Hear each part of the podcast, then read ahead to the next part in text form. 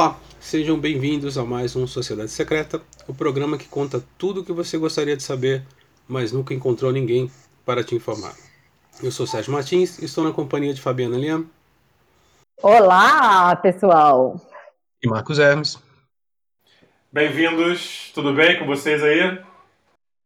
E hoje nós temos dois convidados que, munidos de faca e prato, irão contar sobre jornalismo cultural. É com muita honra que eu recebo Patrícia Palumbo e Pedro Só. Olá a todos, um prazer estar aqui com vocês nessa sociedade secreta, que maravilha. Vamos nessa. Salve, salve pessoal, um prazer estar com vocês aqui. Então, uh, muito se falou sobre essa live do, do, do, do Caetano, em que o, um prato e faca, que, que normalmente eram usados no, no, no, no samba do Recôncavo, virou um instrumento improvisado. E a partir daí se falou sobre a decadência do jornalismo cultural. Assim. A gente é espécie em extinção mesmo? Como é que tá, Patrícia? Eu acho que não somos espécie em extinção. Eu acho que o que está em extinção é a curiosidade, é a seriedade, é o aprofundamento. Acho que as pessoas estão muito nessa coisa de, ah, coitadinho do fulano que errou, vamos dar uma chance, sendo que a gente tem aí uma situação no momento no Brasil de grande exceção, uma situação em que a cultura está em xeque e a gente não pode ficar passando pano para esse tipo de coisa. Isso é um erro gigantesco gigantesco. Quem entende, da, não, é, não vou nem dizer entende, mas quem é, tem apreço pela cultura brasileira, para quem tem, é, enfim, amor pelo Brasil e fala de música e tem espaço para falar de música e de cultura, tem o dever, o dever de procurar saber do que está falando. Então, eu sinto muito, mas eu não passo pano para moleque, moleca e início de carreira que faz uma pataquada dessa. Não passo pano, eu acho que não é por aí. Desculpa o tom já é, intenso no começo da conversa, mas é que isso daí deu tanto pano para manga, sabe? As pessoas é, é, saindo do ponto, no meu ponto de vista, sabe? O ponto não é quem errou, não é a, o menino ou a menina na redação que não foi orientado, que não sei o quê. Até porque não foi um erro de um veículo e não foi um erro de uma pessoa. Né? Exato. Foram vários veículos e várias pessoas envolvidas em cada um deles. Né? Exato. Então a questão não é quem errou, mas é como a gente pode, num momento como esse do país, encarar isso como uma bobagem. Não é uma bobagem.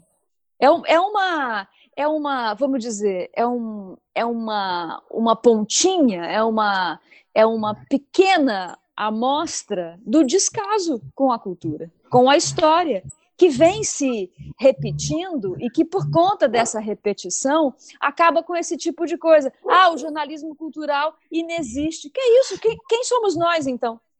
O que estamos nós fazendo aqui? É, não é? Exato. Exato. Não, e o, Pedro, o Pedro no, no, Twitter pontuou uma coisa interessante, né? É, que, você falou que a live do Caetano era o acontecimento do ano, né? Que foi muito bem organizado pela Paula Lavigne, que é, é, ficou montando, né? Essa, esse, esse clima de suspense durante meses até ele decidir fazer no dia do aniversário dele. Então, no mínimo, qualquer veículo de imprensa deveria ter mandado três especialistas, né? Para falar, não, vamos de secar essa live ponto a ponto. E não foi o que ocorreu, né, Pedro? Não, pois é, isso a, a, aparentemente você vê, parece que a, a, cobertura foi atropelada por esse fato, quando isso foi é, bem, muito bem é, bordado e construído, com uma expectativa de mídia que a, que a, que a Paula Lavigne construiu brilhantemente ao longo de meses. E isso realmente era uma combinância, era um fato cultural, era o fato cultural do ano, a expectativa era que fosse e sabia-se que seria. Então, assim, deveriam ter sido escalados pessoas melhores, profissionais mais experientes, mais capacitados, atenção maior dos editores e também dos chefes dos editores, enfim, né, de quem de quem manda e quem libera recursos. Mas aí a gente cai, eu acho que um ponto que é muito triste e que tem a ver também com a condição econômica de, dos veículos, a, a precarização a precarização não é só o estagiário que errou, né? Essa brincadeira que a gente faz.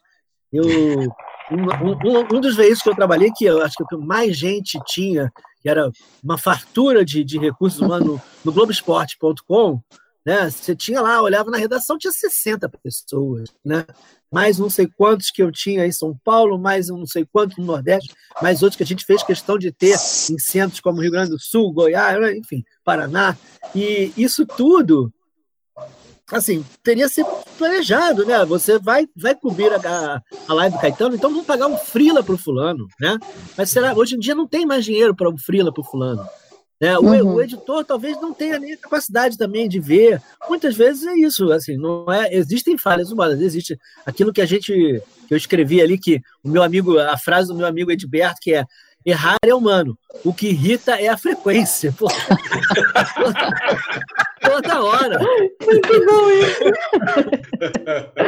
Agora você, agora vocês, vocês, vocês não acham que é, isso aí se encaixa naquele perfil tosco? De que falem mal, mas falem de mim, mas no sentido que é, eles fizeram isso de propósito, quer dizer, sabiam da, da, da, da questão né, da, da do, do, papel do prato. É, não, é porque assim, é tão, para mim é tão fora do contexto esse negócio que parece que foi intencional, porque eu, eu tenho acompanhado não só a Rolling Stone, mas outros veículos que realmente estão focados no clique, no like, eles não estão focados no conteúdo, eles, eles colocam qualquer coisa que seja, entre aspas, polêmica para poder alcançar o número de cliques e, e um objetivo é, é, numérico, entendeu? Então eu acho que a gente está vivendo também um sucateamento do jornalismo cultural nesse lugar, né? A qualidade é deixada de lado e é priorizado a, os números e, e, essa, e esse engajamento, que é um engajamento burro, na minha opinião, assim. Porque você tirar a qualidade e, e trocar a qualidade por um conteúdo discutível e que gere pautas como a nossa, que bom que estamos aqui conversando sobre isso, mas é, é quase uma questão para mim, é uma ironia, no sentido que não deveríamos estar aqui falando sobre isso, porque é surreal, né? É fora do contexto. Eu acho que há uma grande inversão de valores acontecendo nesse país há muito tempo e que agora está absolutamente consolidada, né? Porque é isso, a gente tem, a gente viu muitas coisas acontecendo nessa temporada de exceção e, e extrema, né? Que são os tais cancelamentos. A gente tem é, as pessoas que vejam, não tem dinheiro nas redações, mas tem dinheiro para os recebidinhos dos influencers, né? Mas tem dinheiro para fazer marketing em cima de LGBTQI, blá blá blá, e etc. Marketing de oportunismo. Para isso tem dinheiro. Então eu acho que sim, a gente está vivendo um momento de inversão absurdo. É possível que essas redações pautem mesmo essa eu não creio que nesse caso tenha sido isso, mas eu sei que as pessoas pautam polêmica para serem foco, né? Para ir para isso aí. Vamos, vamos quebrar a internet falando aqui uma, uma, sei lá, vamos colocar aqui, vamos reviver questões que já foram para a gente. Isso dá um cansaço, né? Isso, nossa. a gente entra aí, eu acho que numa questão que é assim, a minha meu, a, o meu, a minha expertise, o que eu, o meu conhecimento é em jornalismo, mas eu tenho conhecimento de comunicação também. Então é isso. Muitas vezes, é, um site, um site de música, eu, eu trabalhei, trabalhei até recentemente, até o meio da pandemia agora, no meio de junho, num site de música chamado reverb.com.br.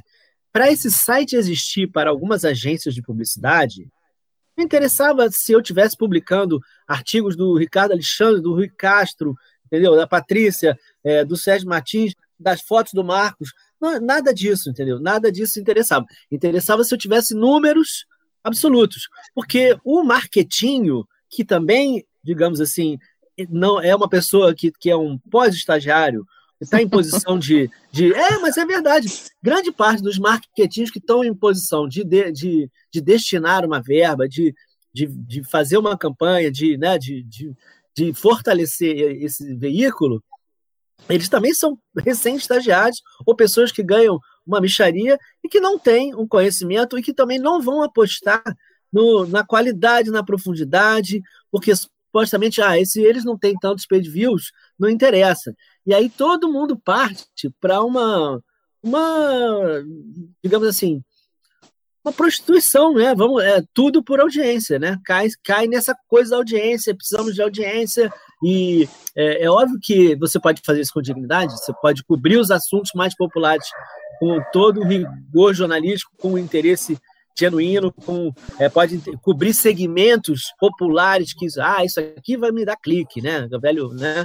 Mas isso pode ser feito de uma maneira inteligente, crítica e criativa e, e até inovadora mesmo, é, digamos, não só porque hoje em dia também há uma coisa que o ser inovador é você ser é, superficial, né?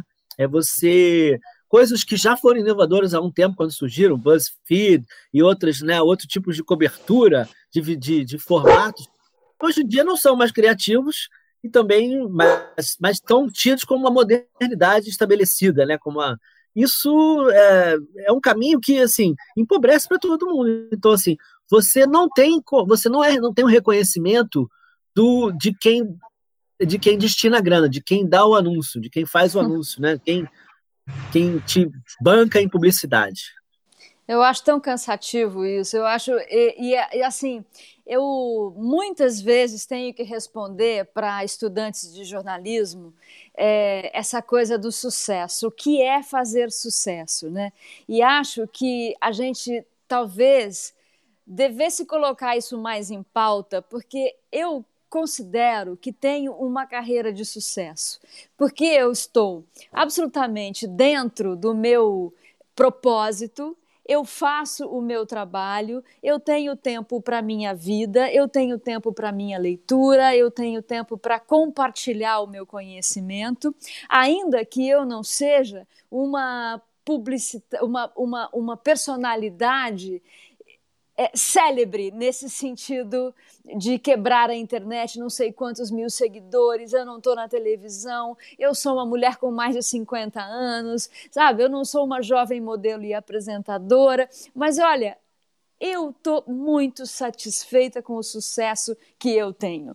E eu creio mesmo que é, esse tipo de conceito talvez devesse ser mais repercutido sabe? Isso talvez devesse servir para mais pessoas, porque essa busca enlouquecida, ensandecida, atrás de likes e curtidas e não sei o que, leva aonde, gente? O que o que se está construindo com esse tipo de coisa? Não digo nem só pessoalmente, porque há que se pensar também na sua construção pessoal. Qual é o, o, que, o que, que você está deixando para você mesmo? O que, que te satisfaz? Né? E fora isso, o que, que você deixa de legado para quem, olha só, te segue, né? então eu acho que, não sei, quando, por isso que quando as pessoas é, que eu admiro curto, gosto, vão assistir o Big Brother, eu fico tão aborrecida. Porque, bicho, tudo bem, pode ser uma distração, mas é um zoológico. Você põe pessoas ali dentro pra, e, e, e, e joga dentro da, dali a, o pior das pessoas, quer tirar o pior das pessoas pela audiência. Aí vem um e fala assim: não, mas veja, nesta edição os boys lixo foram todos postos, colocados para fora. Eu falei, amor, nesta edição, são quantos anos enriquecendo a TV Globo dentro deste padrão? Entende? Então eu, olha, eu, eu ando muito, eu ando muito pega com essas questões éticas e porque eu acho que por conta da gente levar isso meio na na brincadeira, ah, tudo bem, vai, Big Brother é divertido, a gente tem um presidente como esse. Exatamente, Porque... a gente bancou isso. É, entendeu? Ah, tudo bem, o Pedro Bial é bacana, ele enriqueceu com a, a, o horror, mas ele é bacana. Não é, não é, entendeu? Desculpa. Agora, vocês acham que a gente é, vai ter uma luz no fim do túnel? Essa troca do quanti em detrimento do quali, né? A gente vai estar tá sempre achando, indo atrás de clique e, e a qualidade jornalística está indo para as cucuias. A gente vai achar um meio termo, gente? Eu espero. Eu estou trabalhando por isso. É, eu espero. A gente vê, assim, em, em, em, termos globais, é óbvio que a idiocracy se, se concretizando, a profecia do idiocracy do filme né, e de outras é, e do distopias. também. É, Eles vão dominar ao mundo. Vai se confirmando em outros países, inclusive culturalmente muito mais forte, com a educação muito melhor do que a do Brasil. Mas a gente tem que acreditar que aqui, até porque o Brasil que a gente conhece, foi criado, é, acredita, ama e que nos ilumina ainda de alguma forma, esse Brasil ele é muito forte, muito muito rico culturalmente e que ele tem ele é um tesouro da humanidade, assim como a Amazônia é um tesouro da, do planeta a, a música brasileira é um tesouro do, do, do planeta, desculpa, né? E ela vai ser, vai ser fortalecida, é, estudada e guardada, e, enfim, conservada e, e fomentada pelo mundo inteiro. E eu acho que daí a gente tem várias luzes no fim do túnel. Se por enquanto está difícil que é, um veículo brasileiro cu cubra decentemente o, o que o Caetano fez, então, sei lá, pô, o, Gilberto Gil recebeu a televisão francesa e fez uma live na casa dele agora, recentemente, que foi maravilhosa. Então, assim, né, o mundo não vai nos abandonar. A gente pode até ficar aqui abraçando um monte de porcaria que, hoje em dia o nosso mercado né, resolveu é, abraçar também uma monocultura extremamente uhum. Abaixo de Agora, tudo que nós fomos, né? Agora, Pedro, a gente trabalhou junto em revista, a gente sabia o quão difícil era você pedir para uma gravadora uh, anunciar uma página da revista. Né? Porque era, era inversamente proporcional à encheção de saco que eles faziam para você dar um artista que era considerado prioridade deles. Né? Uh, você, você não acha que isso, isso também colabora muito? Porque hoje ninguém aceita um, um, uma revista, ou um jornal, ou um suplemento cultural com um posicionamento crítico. assim. É, e hoje mesmo no local onde eu trabalhava, é, chegou-se num tempo e falou assim, ah, temos que dar de matéria grande da Sandy Júnior porque Sandy Júnior está fazendo sucesso. O nosso leitor gosta. Aí você falava assim, mas a gente fez alguma pesquisa para saber se o leitor gosta? Não, não, o meu feeling é que o leitor gosta. Ou, ah, não, temos que dar essa notinha aqui, porque a Anitta tá com uma espinha na bunda e, e, e vai dar muito clique. Aí você falou assim, poxa, mas não é mais legal a gente dar uma matéria sobre outro negócio? Não, não, não, não. A gente tem que dar a espinha na bunda da Anitta tal. Você não sente isso, assim, que já faz tempo que isso vem sendo sucateado, né? É, assim, acho que tem uma miopia, né? E muitas vezes é isso. É, a gravadora, eu, eu, eu, tive pouco tempo do outro lado do balcão. É, comecei a vida trabalhando em gravadora antes de me formar como jornalista. É, às vezes os caras também, eles tinham que gastar todo o dinheiro deles com o jabá da rádio. É. Essa é, a verdade, era a crueldade do mercado deles, né? É, mas acho que rola uma miopia, sim, tem uma miopia. Se você está anunciando para um, uma coisa que exija algum conhecimento em música para um veículo que está fazendo vexames repetidamente, não é um só, né? Realmente, acho que você está gastando mal o seu dinheiro, no fim das contas, né? Ou então, você também, se você está botando dinheiro lá no, na, na Gabriela Pugliese, isso agora, pelo menos, houve um questionamento. Eu acredito até que ela já esteja se recuperando, o que é, o que é muito triste. Né? Mas eu acho que só de haver esse questionamento, eu acho que é uma evolução, que as pessoas não vão botar, depositar toda a verba para esses influenciadores vazios e, e, em última análise, idiotas, né? Total.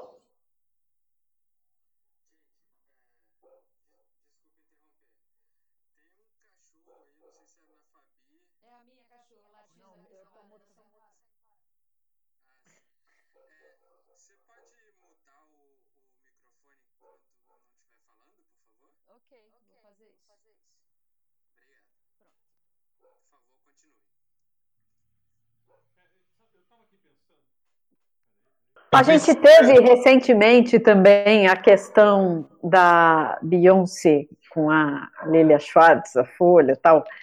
É, como vocês tratam essa questão delicada, que foi ficando mais delicada, principalmente nesses nossos tempos de cancelamento, essa questão de lugar de fala?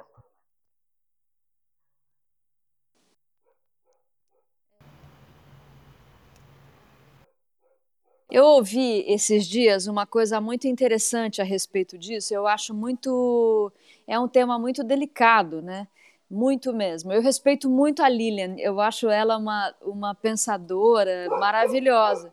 Acho que ela deu uma bola fora ali, mas eu também não sei dizer, é, porque eu ouvi esses dias é, alguém dizendo uma coisa que é muito, achei muito relevante para esse tipo de discussão. Eu não sei o que dizer, dizia a pessoa, porque o meu lugar de privilégio é tão grande que eu não, não tenho como me colocar por aí. Então, eu aqui, de, de, do meu lugar, né, de mulher privilegiada, de jornalista, o que eu posso fazer é o que eu tenho feito a vida toda. É olhar para tudo isso da mesma forma. Olhar para um, uma, uma uma cantora, um cantor, um artista negro da mesma forma que eu olho para um artista branco, sei lá, entendeu?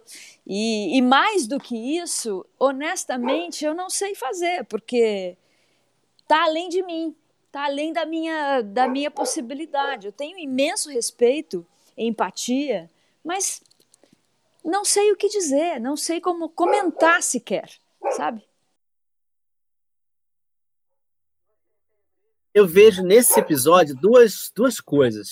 Uma que vai pela cultura do cancelamento. Ali a gente encontrou dois, dois lados terríveis. Que um, a gente falou agora um pouco do lugar de fala, que na verdade acaba sendo um lugar de cala, porque você está querendo que alguém não fale, não se pronuncie sobre o um assunto. E aquela velha história, nada do que é humano me é estranho, né? Vamos lá atrás. Vamos lá atrás. Então eu vou falar, desculpa, eu vou falar. Eu posso falar, posso falar besteira, posso falar sem propriedade, mas eu posso tentar me aproximar e dar uma, né, e dar uma, dar minha visão que pode ser pode trazer coisas positivas e enriquecedoras ou não, mas eu vou ter, esse, é, esse é o trabalho de todo jornalista, de todo cientista social, né, de todo antropólogo, de, todo, de todas as pessoas que estudam literatura e bom, e, e, no caso ali, a gente juntou esse problema com outro problema, que é o, o jornalismo enquanto o que se chama hoje de fandom, porque virou uma, um, um fanzoca, uma fanzocada, entendeu? É o fã-clube Emilinha Marlene. Você não pode falar da, da fulana que ela é perfeita. Tudo que ela faz é perfeito, né? e o jornalismo abraçou isso de uma forma irresponsável é, as coberturas deslumbradas, os textos né, é, abobados, e, e que, que, que, isso não é de hoje, não, mas de, é, eu acho que realmente nos últimos dez anos isso se tornou mais, mais forte. Então, assim, vamos ter a crítica do disco, é, a matéria do, da Katy Perry, né, que saiu agora. Pô, a Katy Perry, ela tem altos e baixos na carreira, ela teve acertos, teve problemas, teve não sei o quê. Agora, então isso vai ser, vai, tem que ser escrito no texto, né? Isso, isso vai, a análise vai passar por aí, né? E a Beyoncé também não é uma rainha perfeita, fada sensata, que as pessoas comentam em rede social. Ela, ela tem que ser criticada e vai ser criticada. Seja a pessoa branca, é, entendeu? Ruiva, nigeriana, e, enfim, da onde for. Os nigerianos têm um ponto em relação a isso, né? O, o, os sul-africanos têm outro ponto. O pessoal do Burundi é outra história. E, e, até mesmo, sei lá, no Harlem é, vão falar uma coisa, em New Orleans outra coisa, né? É. E, e todo mundo tem direito de falar. Vai, vai, chegar um momento em que vão falar assim, pô, você é do, do, do, do Zaire, você não pode falar do Fela Kuti, porque o Fela Kuti é nigeriano, você não entende. Eu lembrei, lembrei do maestro Tom Jobim, porque né, o, para mim uma canção, o título da canção dele é, meio que resume toda essa história para mim. Insensatez, né? Vivemos um momento de total insensatez agora. Exatamente. É, eu sou muito, eu sou muito. O Antônio Risério, que é um, é um é, para mim é um, uma espécie de guru nesses assuntos identitários. Ele, ele é uma pessoa muito, muito é, com, com, embasamento de estudo e de vivência também, porque na Bahia ele, ele, ele é fruto de uma cultura mulata, mestiça, e ele vive apontando a loucura que é isso, de que a visão de um país dos Estados Unidos tornou-se a visão hegemônica em todo o mundo, negando a, a, a, a mestiçagem, a identidade mestiça, que, e, que é uma, em última análise, é uma opção individual, né? Ninguém. É, inclusive, a pessoa pode se declarar negra, mas ela não vai romper os laços com a mãe que é branca, com o pai que é branco, com o tio, o avô, sei lá, que era árabe ou, ou japonês, enfim, né? Essa identidade mestiça, ela está na pessoa. É. E a, a, gente importou também essa, esse modus operandi de caçar clique a qualquer custo, né? Sim. Sim, né? o, o, o Marvel dos Anjos jornalista outro dia escreveu que isso era muamba ideológica. Foi contrabandeado. Foi contrabandeado. Né? Maravilhoso. Muamba ideológico. Vocês não acham também que falta, falta, uma, falta uma preparação uh, uh, para o jornalista, principalmente quem. Uh, você, Patrícia, você, você deve ter pego um monte de estagiário. Eu e o Pedro, a gente conheceu um monte de estagiário a gente sempre chegava pro cara e falava assim, olha, você vai começar aqui na lateral direita, quando você tiver bom na lateral direita, a gente joga você pro meio campo. Quem sabe daqui a uns Sim. dois anos você vai até começar a fazer gol, tal, não sei. Hoje não, hoje o cara entra, já vira editor. É. Às vezes a bagagem é, é, é, é mínima. E outra, né? A, a, bagagem vai sendo construída no decorrer da sua, da sua carreira, do seu crescimento. Você não chega pronto numa redação, você não chega pronto numa. Você pode chegar com talento, sem dúvida, mas pronto você não chega numa, numa, numa, numa rádio, numa emissora. Não. Você vai crescer, vai fazer um, uma. Vai ter que ter uma caminhada, né? De qualquer maneira. A questão é que a, a pressa que vem junto com a juventude, a pretensão, né? Tudo isso é mais forte, né? Você vai ter que fazer, começar fazendo notinha de rodapé, né, Pedro? É, eu lembro de uma frase. É, entrevistar se gente que você odeia e despreza o trabalho. Exato, pra, exato. Para entender pra que essa pessoa. entrevistar, inclusive. É. né? Exatamente. E depois... E arrestar o trabalho que essa pessoa tem.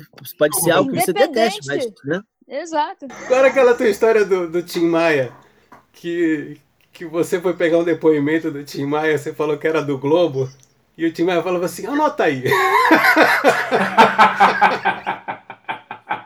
eu, eu, eu conheci o Tim Maia e ele é, eu trabalhava na produção do, do, do da TV, do canal Rio, da TV Rio, né? Canal 13 do Rio de Janeiro. E ele era super gente boa, me recebia na casa dele, marcou, a gente fez vários programas. E eu, pô, Tim Maia, meu camarada. Aí quando eu entrei no aquelas matérias de pegar depoimento sobre alguma, que eu já nem me lembro mais o que diabo, que, mas acho que era uma matéria, era uma matéria sobre é, rap carioca e que estava recém-surgido, isso aí era 91, sei lá, 92, e rap, e querendo ter uma comparação com São Paulo, porque era feito e o Tim Maia, ah, é, você sabe o que, que eu acho do rap? e aí ele, falando do Roberto Marinho, viado. Roberto Marinho faz aquilo com aquele rapaz aí, o, aquele, o turco, aquele do, que fala que o cavalo não sobe escada. Daí Suede. E aí começou a descer os cachorros. Os perrengues, né, cara? Eu lembro, eu lembro de uma amiga minha que foi entrevistar o Tim Maia uma vez. E aí ele falava assim: ah, Você é da Folha da Tarde? É. Folha da Tarde fica na Barão de Limeira? Sim, Tim, fica na Barão de Limeira. Ah, do lado da Barão de Limeira tem a Rua Helvétia? Tem, tem a Rua Helvétia. Depois tem a rua tal, ela. Que bomba Tem, tem, tem, tem a rua tal. Então, tem um, tem um ferro velho ali, não tem? A menina, não sei, tinha, eu nunca fui lá. Então, eu compro cocaína com o dono daquele ferro velho. Mas esses perrengues que fazem a gente virar repórter, né? Entrevistar o cara e Claro, e apesar disso, tirar daí uma matéria, né? Com certeza, é. Não, ela, ela não foi esperta, ela poderia ter usado isso como lead. É. é mas a gente. Ah, então, é, isso é realmente, eu acho que pelas pessoas aqui que eu conheço, a trajetória, todo mundo começou e teve uma assim, foi aprendendo e teve uma sede de conhecimento e, e foi ampliando seus horizontes culturais e, no caso assim, específico, musicais, né? Mas eu acho que uma coisa a gente sempre tem que buscar quando, quando vai escolher um estagiário, contratar um repórter jovem, é você tem que ver alguém que tem uma curiosidade e uma abertura para o mundo, que às vezes, se não está lá no começo, não vai acontecer em nem 20 anos de carreira. Tem toda a razão. Você, Verdade. Você acha. Você citou um ponto interessante, Pedro, pelo seguinte, eu acho que as pessoas estão deixando de ser curiosas mesmo. Tá? Tem a ver com isso, sim, para mim, porque é, é, é, batem cabeça e não, não, não trazem a sua essência, porque eu acho que o jornalismo, para mim, ele está muito ligado à curiosidade, à necessidade de você saber mais, pesquisar, se aprofundar, entendeu? De, sabe, é, se conectar com pessoas, né? Fazer uma apuração impecável, né? Assinar, né? Eu, por exemplo, quando eu me preocupo aonde, aonde vão estar minhas fotos, porque o meu nome está lá. Se eu fizer alguma bobagem, é fato, né? Que meu nome vai estar tá lá e vai estar tá uma imagem que não é bacana associada ao meu nome. Então, sei lá, um, um jornalista, é, seja ele um estagiário que está aí na, no processo de formação, ou jornalista já é, consagrado ou experiente, que não se preocupe com isso, eu acho que assim, é, um, é uma mistura de insensibilidade com, com burrice, sei lá, vai fazer outra coisa, vai, sei lá, cara, você, é, sabe, é, é, se, se prestar algo tosco nesse lugar, né, de você tá ali, é, é, é, em vez de você pesquisar sobre a função e a história do prato e faca para tirar um groove e fazer um som, você vai escrever, sabe, uma asneira dessa, não sei. Acho que falta curiosidade, falta base, mas também e, e falta leitura, né? Cadê os livros? Cadê, a, cadê a essência do, do comunicador? É, é essa, né? Não sei. Eu, eu, eu, tô, eu, tô, eu tô perplexo, na verdade, com tudo eu isso. Eu vou falar um pouco sobre isso, assim, sem parecer muito tiozão, mas é que uma coisa é verdade. É a facilidade. Antigamente, nos nosso, nossos anos formativos aqui, a gente tinha que correr atrás. Você queria o disco, pô, eu queria o disco do Little Walter, eu tenho que correr o mundo para achar esse porcaria desse disco. O, ah, o Leonard Cohen escreve livros, putz, como é que eu vou arrumar esse livro? Aí você tinha que, né, uma viagem, um amigo seu achou em Madrid, blá, blá, blá. Você, né, esse tipo de coisa, a, a dificuldade que, que era imposta para você conhecer fazia com que a gente valorizasse muito mais. Hoje em dia, você fala assim, ouve, um, ouve falar do cara, prrr, baixou a discografia, tem 200... Se você quiser, você vai ler a vida dele, a vida da mulher dele, do pai dele, do, entendeu? De, do, do, cachorro dele. Você, em, em, uma semana você tem tudo isso. Você se aprofunda naquilo que nós aqui passamos anos para conseguir chegar. Mas Só o pior é que ninguém se é aprofunda, é né? É. Então não se valoriza. O que é muito fácil acaba não sendo valorizado. E esse drama está chegando na remuneração também dos músicos, né? Que hoje em dia são mal remunerados pela execução em streaming, né? Sim. É. Agora também ali nessa história do prato, faltou um editor também ler o texto, né?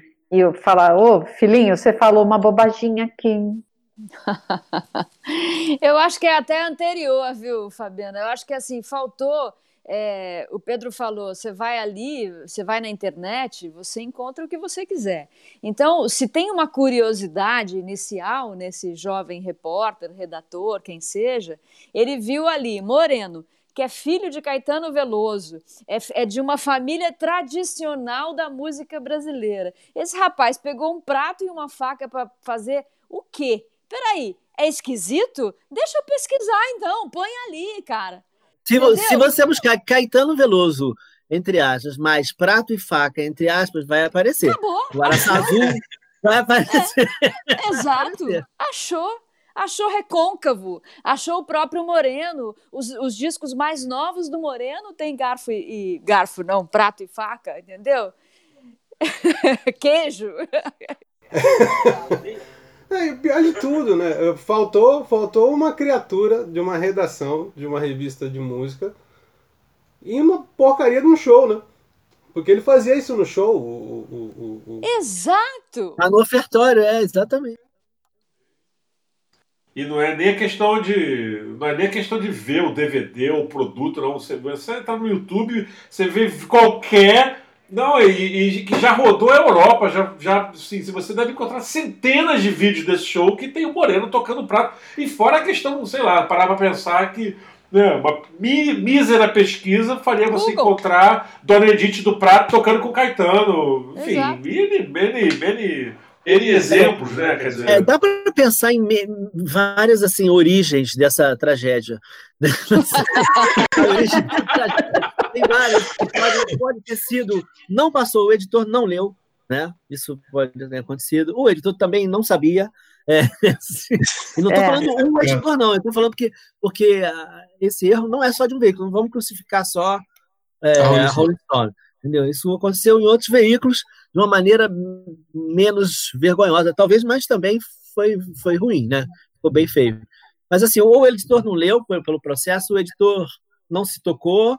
É, e, mas uma das coisas que lendo depois, olhando depois, pela, pela, pelas reações online de Twitter, houve um estranhamento por parte de fãs que fãs de, de, internet que nunca foram um show no Caetano Veloso, que não têm conhecimento, pessoas que, sei lá, que têm 14, 15 anos, que estavam ali acompanhando a live do, do, Caetano e nunca foram no show do Caetano, não sabe o que é samba do Recôncavo, o que é samba duro, o que é chula, quem foi Roberto Mendes, Edith do Prado, ninguém sabe por nenhuma. É. Essas pessoas olharam, ia lá, tem um prato e faca. Então teve vários comentários dentro do Twitter e eram isso. E eu acho que a pessoa se deixou levar pela onda dos. Não vou nem dizer ignorantes, mas assim, as pessoas que não realmente não estavam ali de, de curiosos. Pelos é, curiosos. O comentário aí... do curioso prevaleceu. É, mas, Pedro, a questão é essa: o, a, o curioso está na redação da Folha? O curioso está na redação da Rolling Stone? O curioso está numa redação? Entendeu? E, e é, então, e é o curioso que não nos interessa, né? É o curioso palpiteiro que vê um negócio e fala: nossa, o, o óculos do Sérgio é azul, né? Acho que ele é marinheiro. É, mas é muito louco, né? Porque aí, aí começam a. Começam a, a, a essa porcaria de trending topics do Twitter, né? Que alguém deve ter falado isso, como o Pedro falou, assim, ah, o cara tá com, com, com, com faca e, e, um prato, não sei o quê. É a mesma coisa quando falam que que o, que o, que o, o Paul McCartney apareceu no, no, com Kanye West, aí no Twitter vinha um monte de gente falar, ah, mas quem é esse tiozinho que tá do lado do, do, do Kanye West? E obviamente deve ter algum jornalista que falou, pô, vou, vou falar sobre esse tiozinho que tava aí, quem é ele, é, né? É, então. Você, eu acho, assim, o papel do veículo é, não é quando ah, isso isso a gente viu assim durante muito tempo esse drama que era, a gente nem fala mais no impresso, mas o impresso corria atrás da web. É. E, e, aí, hoje em dia, o jornalismo corre atrás das redes sociais. E uh, espera-se do, do, New York Times, do Globo, da Folha de São Paulo, do Estado de São Paulo, dos, do, né, da Zero Hora, enfim, dos jornais mais importantes de lugares culturalmente relevantes, da tarde, que, que eles estejam eles vão dar mais do que o, o internauta médio, né? Exato. Eles vão dar mais do que a média das redes sociais. As redes sociais podem dar um ouro, aliás, se você tiver, souber garimpar, eles vão te dar um ouro acima de tudo. Mas você tem que ter alguém com um, assim, que escreva muito bem, que tenha uma visão original, que seja capaz de criar um texto original e que tenha um embasamento, que tenha conhecimento sobre aquilo, né? Sim, Isso, total. esse é o, o saber jornalístico né? que ele vem de pesquisa, que vem de entrevista, de, de, de, né? de saber ouvir as pessoas e saber ouvir as pessoas certas. Uhum. Mas isso aí é, é, o que, é o que se espera do jornal. Não é que reproduza o, o que foi trending topics e, e aquela curadoria que o Twitter faz ali é muito divertida, muito bacana. É um ótimo é, mapa. né? Sim. Mas não é, mas não é o que eu quero, não é o que se espera da Folha, do Globo, né? Não, até porque é como, é como você mesmo falou, são, são os veículos que, que restam. Então, há que haver uma, uma, uma recolocação desses papéis, né? Acho que o New York Times está fazendo isso muito bem, sacou isso muito bem, né? E não, não acho que os nossos jornais estejam todos nesse nessa vala aí, né? Não é que está tudo tão ruim, Tá, mas né, é, eu acho que acho que dá para a gente buscar algumas coisas legais. Tem articulistas bons, tem colunistas bons, tem tem bons jornalistas ainda aí empregados. Alguns poucos dos nossos colegas estão com emprego, né? É. Mas a maior parte a maior parte não. A maior parte de nós está fora das redações, né? Por conta daquilo que falamos aqui no começo dessa nossa conversa. Tem um sucateamento da indústria, né? Dessa, desse ecossistema. Tá, tá, tá dificílimo. Tá dificílimo. Então, ex exercer o bom jornalismo hoje é quase quixotesco, né? É, um, é, um, é, é guerrilha. Vocês sabem que eu acho que é uma oportunidade incrível agora acontecendo, porque nunca houve um tempo em que tanta gente talentosa estava sem trabalho, estava disponível para um novo negócio. Então eu acho muito que o momento agora é esse, assim, da gente é, é, ter isso também. Eu estou pensando muito nisso, assim, se eu quiser montar um projeto editorial, os, alguns dos maiores jornalistas brasileiros estão à disposição. E nunca houve isso, né? Nunca houve. É. Ah, e tem isso aqui, né? Tem o, o, o fenômeno podcasts. Né? Tem, é. Acho que Olha, todo eu... mundo aqui tem podcast, enfim. É, a gente acabou é, criando uma, um rio de pensamentos, eu acho, nos podcasts que a gente é, viu sendo lançados nos últimos dois, três anos por jornalistas e críticos, enfim. Bom, sinceramente, pelo que andam pagando nas redações e nos, e nos portais, provavelmente nós jornalistas vamos ficar sem emprego ou sem ofertas por muito tempo. eu, não eu não vou falar, não vou falar, mas eu recebi uma oferta de tipo assim. Ah, Sérgio, a gente quer uma matéria grande, informativa, com apuração, cinco fontes, seis, tal. Tá, ok. Quanto está pagando? 400 reais. Mentira! verdade, verdade. verdade. Ah, mas tem, é, é, tem uma realidade que é essa mesmo, que dá até, tipo, é, você fala, não, é, obrigado. É, eu me senti, eu me senti o Gardelon do, do. Você lembra? A gente que é velho lembra do Gardelon do João Soares, você lembra? Sim. Muito amigo, né? Não, a pessoa ainda foi simpática, falou para mim, Sérgio, se eu oferecer para você 400 reais pra uma matéria que você vai ter que ralar, você me mandaria a merda? Eu falei, lá a merda. Com toda certeza. E tem menos dinheiro nesses lugares, né? É, não, aí... tem, o dinheiro é, ah, eu mesmo é trabalhei, eu trabalhei num lugar aqui, o último lugar que eu trabalhei tinha pouco dinheiro, né? No começo até tinha mais dinheiro e estava sendo mal gasto. E depois a gente vai mas não tinha dinheiro. Não, não tinha dinheiro, realmente. E aí, mas assim, vamos então é, ser razoáveis, né? Eu não vou pedir três matérias para o Sérgio, vou pedir uma. Eu é. vou pegar o dinheiro dessas três e dar para uma. Uma é. lauda, né? Uma lauda. De uma lauda por esse é.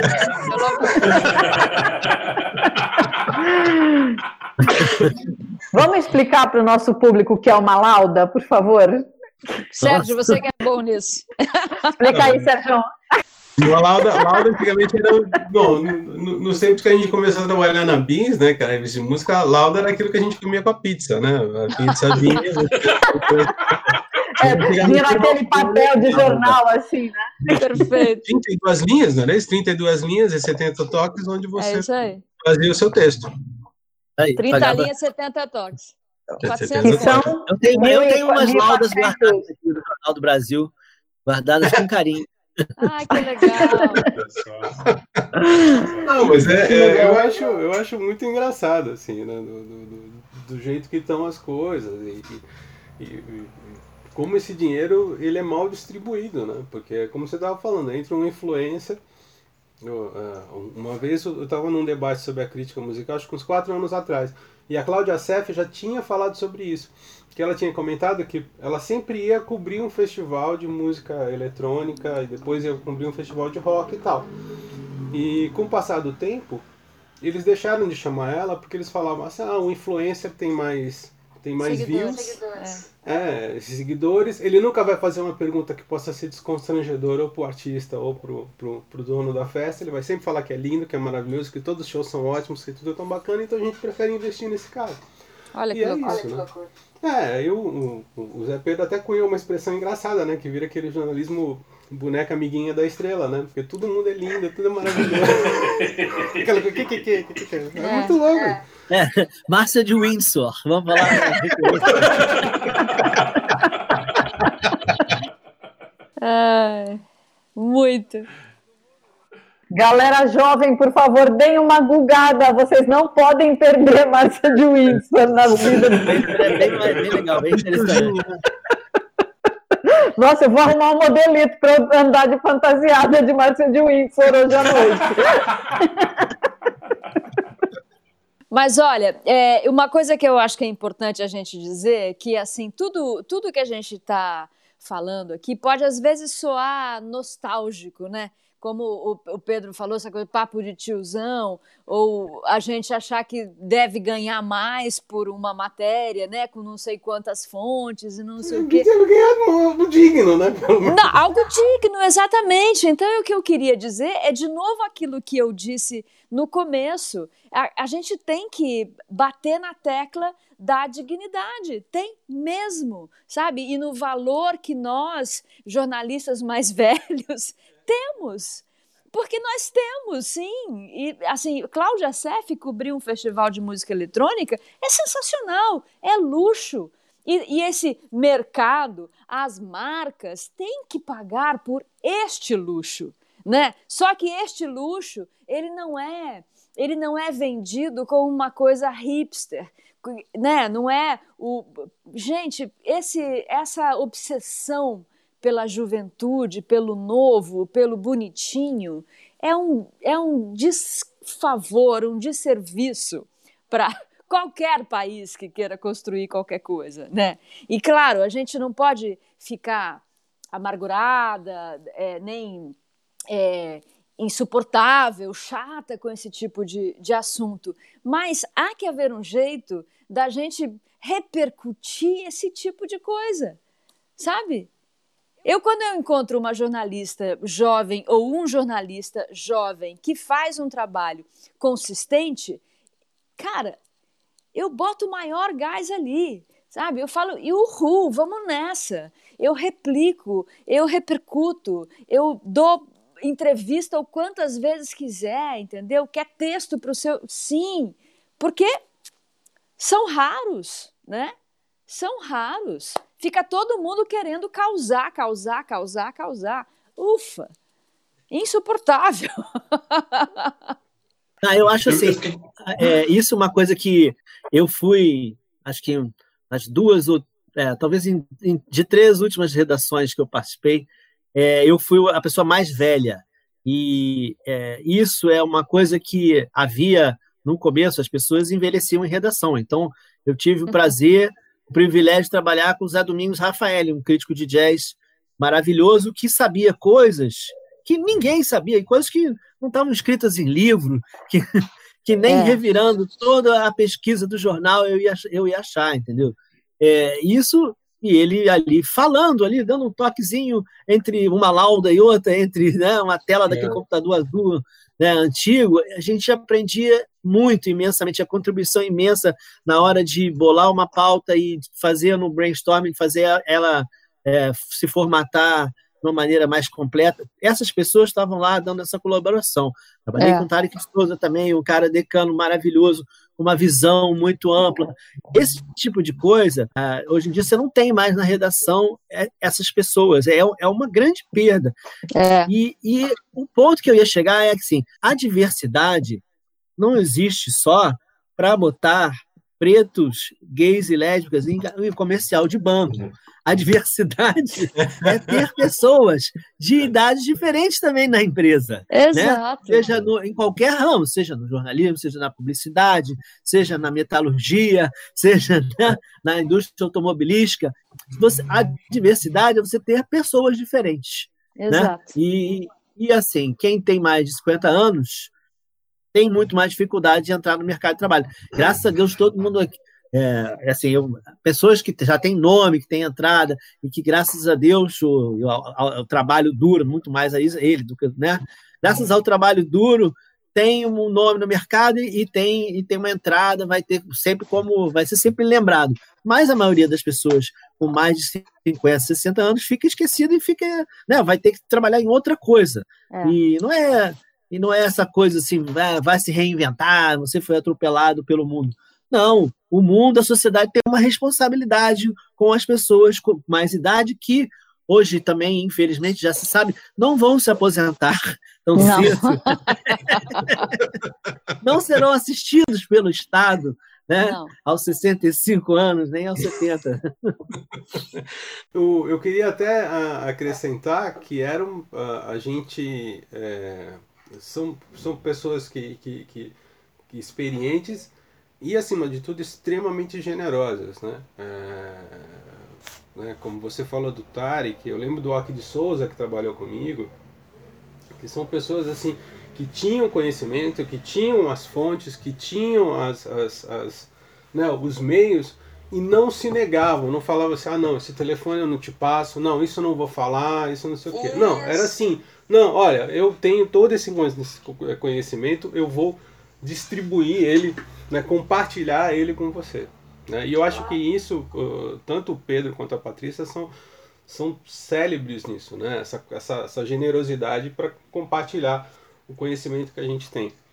A gente está chegando no, na reta final. A gente sempre pede uma, uma recomendação, seja um livro, um disco ou um filme.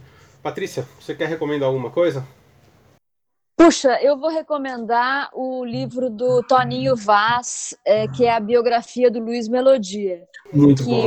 Recém-lançada e que o Toninho já fez outras biografias que eu gostei muito de ler, do Torquato Neto e do Paulo Leminski. Essas duas eu tenho aqui em casa. E eu estava, esses dias mesmo falando sobre isso, ele tem uma, uma qualidade na escrita que é ser econômico nos adjetivos. Ele coloca um fato atrás do outro, uma história atrás da outra, e porque a gente sabe que Luiz Melodia é maravilhoso, né? E eu até fiz uma, uma autocrítica, falando, gente, se eu precisasse escrever sobre melodia, eu ia fazer tantos elogios, porque eu sou tão apaixonada por ele, então eu não posso ser a pessoa a escrever uma biografia de Luiz Melodia.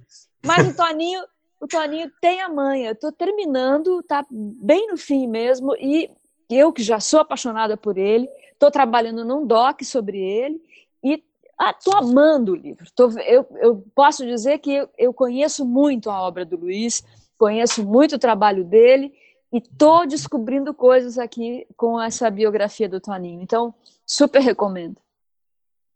Pedro? É, eu tô, tô louco para ver também, porque eu também eu tive um projeto de doc com Luiz Melodia antes, porque também não foi para frente. Cheguei a escrevi um capítulo do livro sobre do, do livro 1973, uhum. uh, do ano que mudou a MPB, sobre o Pérola Negra, o capítulo Pérola Negra. Eu fiz com pesquisa, entrevistei o próprio Melodia, e que não se lembrava de muita coisa.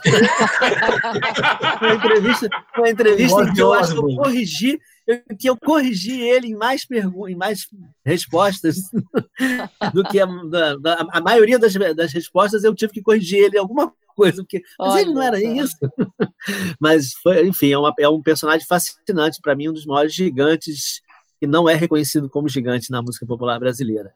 Sim. E não, eu assim, eu não me preparei para dar nenhuma dica, mas eu fui impactado recentemente, eu vi o documentário do Chico Kert sobre a música baiana, né? O Axé Canto do Povo de um Lugar, que é maravilhoso, que é realmente é da saudade de, de um Brasil, que na verdade é um Brasil Bahia, né? Mas um projeto Brasil e uma música popular baiana que é nada elitista, uma indústria cultural também, indústria mesmo forte, capitalista, que se formou a partir de coisas totalmente espontâneas e incríveis de um país que a gente sabe que continua aqui e acredita e que foi né, que se tornou hegemônico no Brasil, que dominou mercados europeus, foi para Nova York, foi é, o mercado espanhol até hoje, né? É, gosta Carlito de música Marrom. baiana. É, Carlito Marrom. Então a gente tem assim, é, ali tá, tá bem documentado com, com muita leveza, com muita alegria e, e com amor, e dando espaço para música, muita música boa, né? Vamos falar música boa mesmo, que tem ali e está bem retratado. É uma história que me comoveu porque a gente estava vivendo em 2020 um momento em que até isso foi sufocado por outros gêneros de música e por outras visões tacanhas de Brasil, visões tristes de Brasil, visões é, caretas de Brasil, visões carolas de Brasil, enfim. É, aquele Brasil ali é um Brasil que, que dá orgulho e que estava logo ali, ó. Não foi tão, tão, há tanto tempo. Não precisa voltar para a Bossa Nova, nos anos 70, ah. medalhões da MPB. Não, é. esse pessoal está aí. Beleza. Fabi? É, bom, antes de dar minha dica, eu queria falar uma coisa. Eu acho que é possível ainda a gente ter cliques e a gente continuar curioso e continuar ampliando o nosso repertório. Acho que isso é muito importante, esse cruzamento da geração que está fim de clique e da geração que tem conteúdo. É importantíssimo que a gente tenha sempre esse olhar para isso. E eu vou falar de um disco que nem é tão novo, na verdade, ele fez barulho no primeiro semestre, mas por ter sido, por ter feito um barulho na crítica, uma cantora que eu adoro, que é a Fiona Apple, que é o Flat the Boat Cutters, que foi lançado esse ano. Muito bom. Marcos Hermes. Eu adoro a Fiona Apple, adorei sua dica. Também. Ela é incrível. Eu sou muito fã dela, acho ela incrível. É, eu queria, na verdade, dar uma dica para realmente as pessoas que se interessam pelo jornalismo musical, que é a obra da revista Mojo, né? revista britânica clássica, que tem uma periodicidade muito interessante que, e que é um. assim que sempre prezou pela boa apuração, pela parte gráfica impecável, quer dizer, uma referência para quem se interessa por esse nosso universo tão é, fértil e maravilhoso. Quer dizer, quem gosta de música essencialmente vai curtir demais e é uma, é uma recomendação assim que está dentro do meu hall de referências mesmo, porque é uma revista que, que eu estava sempre ali, principalmente na época que eu estava. É, que existia o mercado editorial aqui impresso, atuante, era uma. Eu ia sempre na Mode olhar, ver o que estava sendo feito. É, e eu recomendo, assim, porque realmente é uma obra muito relevante. Revista Mojo. Google, revista Mojo, e depois vocês me contam o que vocês vão achar, porque realmente é uma. É Achar na banca também. É, então. então Quem na banca, na, web, onde for. Exato. Ontem, Ontem eu fui munido, munido de burca e fui até tomar um café na padaria. Tá Muito bem. Você sabe, você sabe que as bancas, as bancas também estão em extinção, né? Porque eu passo em banca só tem revista pornô usada e. É uma pena. Eu adorava ir em banca. Adorava. Não, mas virou meio loja de conveniência também, né? É. Revista pornô usada em que sentido você quer dizer, Marcos? Todos, todos! Olha, não, eu gosto de assim, as bancas têm aqui no Rio, tem as bancas que vê assim, vendo jornal, não sei quantos para pet. Isso! aí, ó. Tá vendo? É isso é, aí. Eu, Jornaleiro eu, eu, eu, pet, qual o xixizinho do cachorro. Não, a minha dica é. Eu sempre gostei de, de, de, livros de reportagem, e esse livro aqui, do, do, do Motley Crue, é, é, muito engraçado. Mesmo não gostando da banda, o jornalista Neil Strauss, que é um grande entrevistador, que ele sempre arranca o, o melhor, no caso do Motley Crue, o pior dos seus entrevistados. E o que é legal desse livro é que ele conta as histórias mais bizarras e confronta os personagens dessas histórias. Né? Então, um integrante fala uma coisa, ele vai lá, pergunta pro, pro sujeito, fala assim, não, mas foi isso mesmo? O cara fala assim, não, não sei o que. Ele conta uma coisa ainda mais interessante, ainda mais bizarra. No caso do Motley Crue, ainda mais desprovida de moral e decência. É. Então, senhores, chegamos ao fim do nosso Sociedade Secreta. Eu queria agradecer muito a Patrícia Palumbo Né? A mulher com quem uh, que tem a habilidade de falar entrevistar, né? Tem a habilidade de fazer os seus entrevistados. A gente vê ou escuta as suas entrevistas, parece que a gente está na sala tomando café com você e com o entrevistado. Com Pedro só verdade, o verdade. texto mais elegante da, da, da, crítica brasileira. O cara que eu ficava tão furioso com o do Pedro só que eu queria dar porrada nele. Eu falei assim: esse cara não pode existir mais, senão eu não consigo mais escrever. E meus amigos Marcos Hermes e Fabiana Lian. Olha, eu tenho muito a agradecer ao Pedro também, porque o Pedro, além de ser um grande amigo, é um cara que assina o prefácio do meu livro. É, um, é, um, é uma pessoa que é uma referência para mim no jornalismo. Um cara que eu admiro muito. Estou muito feliz de ter você aqui, meu brother. Obrigado por, pela sua presença. Patrícia, não preciso nem dizer, sou seu fã e você também é uma, é uma, uma das jornalistas mais sensatas da nossa cena do entretenimento, da música, do entretenimento. Quer dizer, muito obrigado. Sem, sem rasgação de seda, mas falando de coração. Obrigado por vocês estarem aqui e obrigado a vocês que ouviram aí, tiveram a paciência de nos ouvir aí até agora. Valeu. Obrigada, gente. Foi incrível. Obrigado, gente. Um prazer estar aqui também. Sou, sou ouvinte da Patrícia. Ei, Fabiana, estou conhecendo aqui, mas são duas pessoas, dois amigos do peito aqui também. Maravilhoso. É, seria ótimo continuar essa resenha aí depois, ao vivo, dando um abraço. Muito bom, adorei, adorei. Fiquei feliz de ser convidada para essa sociedade secreta. Só tem bambas aqui. Muito bom. É incrível. Bom, gente, lembrando que vocês podem mandar perguntas, comentários, haters também não. Haters a gente não quer. E vocês, pelo e-mail, sociedadesecreta.podcast.gmail.com. Então, muito obrigada mais uma vez, Patrícia, Pedro. Marcos e Sérgio, a gente se vê daqui a pouquinho. Obrigado a todos. Um beijo para todos. Valeu. Beijo todo mundo. Tchau. Tchau, gente. Tchau. Tchau.